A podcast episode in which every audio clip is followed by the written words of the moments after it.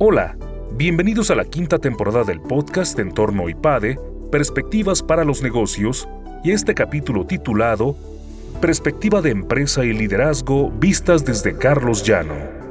Pensar a la empresa desde una perspectiva más humanista como un lugar en el que las personas pueden crecer, desarrollarse y contribuir de algún modo en la sociedad, fue uno de los ideales de Carlos Llano. Esta forma de pensar lo adelantó a su época y es en gran medida lo que lo hizo un visionario. En esta ocasión, Carlos Ruiz González, profesor decano del área de política de empresa, nos habla sobre el pensamiento humanista de Carlos Llano.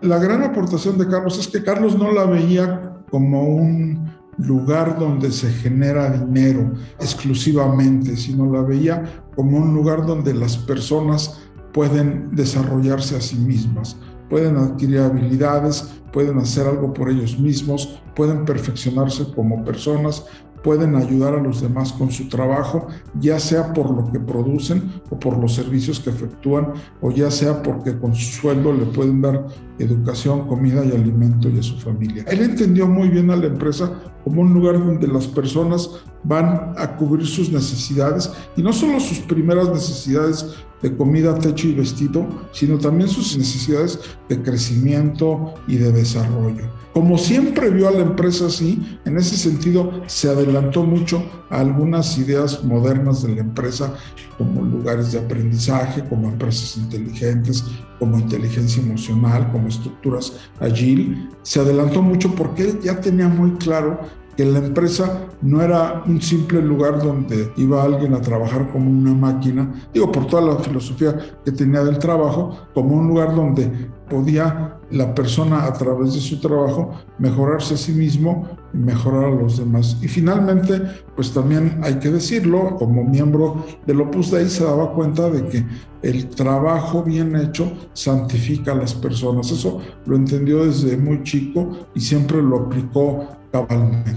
Yo creo que esa es una manera de ver a la empresa que ahora ya se nos está empezando, sigue siendo revolucionaria, ¿eh? pero se nos está empezando a hacer un poco normal, pero Carlos así la vio desde hace muchísimos años, ¿eh?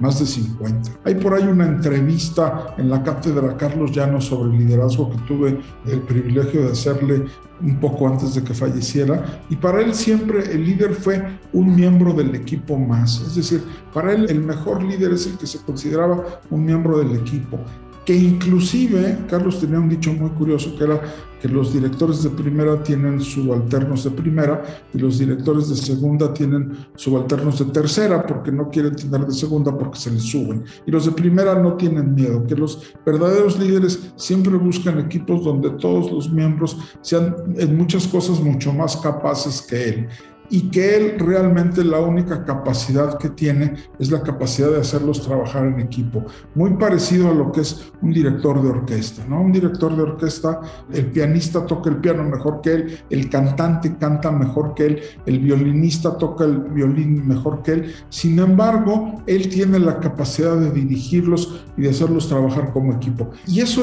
Carlos lo entendía muy bien, él, decía que el verdadero líder es un miembro más del equipo que al cuando se llega a la realización de lo que se había deseado lograr, todos dicen fuimos nosotros y no dice él fui yo solo. Y en eso se apartó muchísimo del liderazgo autoritario tipo militar que prevalecía en los años 40 y 50, se adelantó mucho a ese nuevo tipo de líder, mucho más motivador, mucho más empático, mucho más comprometido, mucho más enseñando con el ejemplo. Yo creo que esa es una gran diferencia que, sigue siendo muy válida sobre cómo valorar y también sobre cómo describir las características de un buen líder. Su ventaja como empresario es que su formación filosófica le hacía adelantarse a las cosas, le hacía ver las cosas por adelantado, le hacía tomar decisiones muy bien tomadas, le hacía hacer diagnósticos muy bien hechos, le hacía analizar la realidad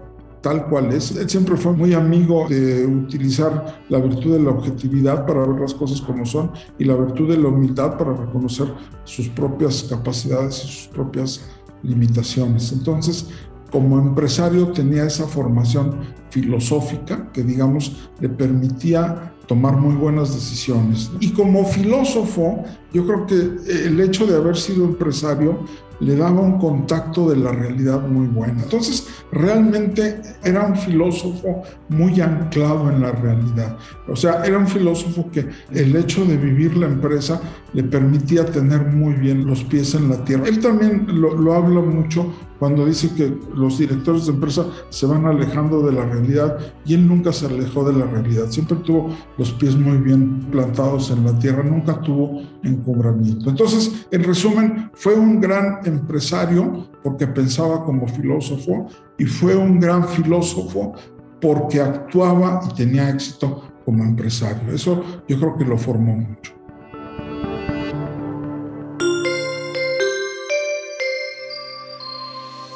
Suscríbete a nuestro canal de YouTube IPADE News Media y visita ipade.mx diagonal blog.